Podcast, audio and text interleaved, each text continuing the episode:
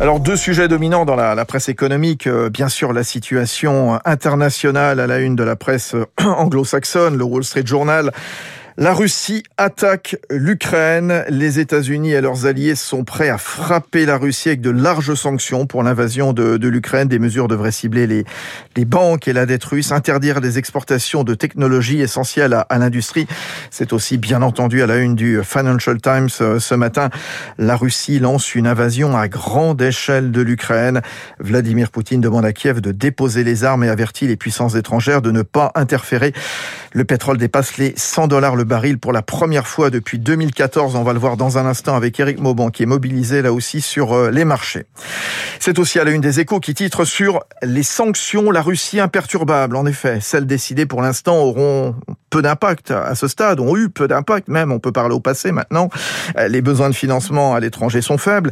Et d'ailleurs, euh, dans les échos, toujours, Nessim Haït Kaissimi, journaliste, explique que les oligarques se reportent sur les crypto-monnaies pour échapper au dollar. Euh, confrontés à une chute de 32 milliards de leur patrimoine cette année, ils cherchent des actifs pour éviter les sanctions. Euh, familiers des crises, ils voient dans le bitcoin et les cryptos une échappatoire à l'hégémonie du dollar et un moyen de diversifier leur argent. Ils peuvent ainsi privilégier les, les cryptos comme le Monero qui offre l'anonymat à leurs utilisateurs.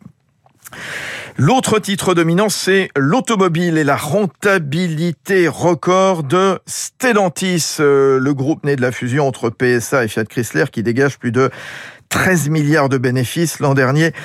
Recette gagnante de Tavares chez Stellantis, titre le Figaro Économie.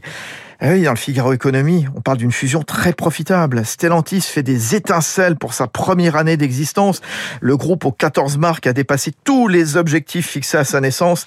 Les recettes concoctées par euh, Carlos Tavares, le top chef de PSA nommé à la tête de Stellantis ont décuplé leur efficacité à l'échelle du nouveau groupe, raconte Valérie Collet. La pénurie de semi-conducteurs a permis de vendre plus cher les voitures. Carlos Tavares éprouve ses recettes maîtrisées de maîtrise des coûts.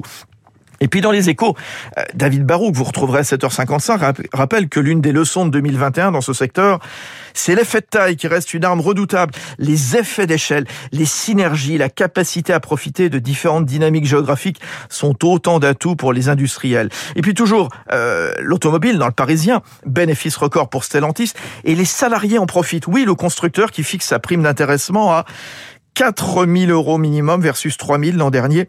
Autre annonce importante pour les salariés du groupe, euh, mardi la direction a accordé une augmentation de 2,8% pour tous les ouvriers et de 2% pour les techniciens hors agent de maîtrise. En effet, dans ce contexte de reprise, de chasse au talent, de postes non pourvus, le Wall Street Journal raconte que certaines entreprises abandonnent les augmentations annuelles et révisent les salaires des travailleurs plus souvent. Enfin, et c'est François Vidal qui reviendra à 7h10 sur Radio Classique. Il y a aussi dans les échos euh, ce cri d'alarme que lance l'ancien patron de la sécurité sociale, euh, Dominique Libaud, selon lequel eh bien, le, trou de la sécu creusé par la pandémie de Covid ne pourra pas être résorbé sans un effort important. Il n'y aura plus d'économie durable, explique-t-il. Il est 7h.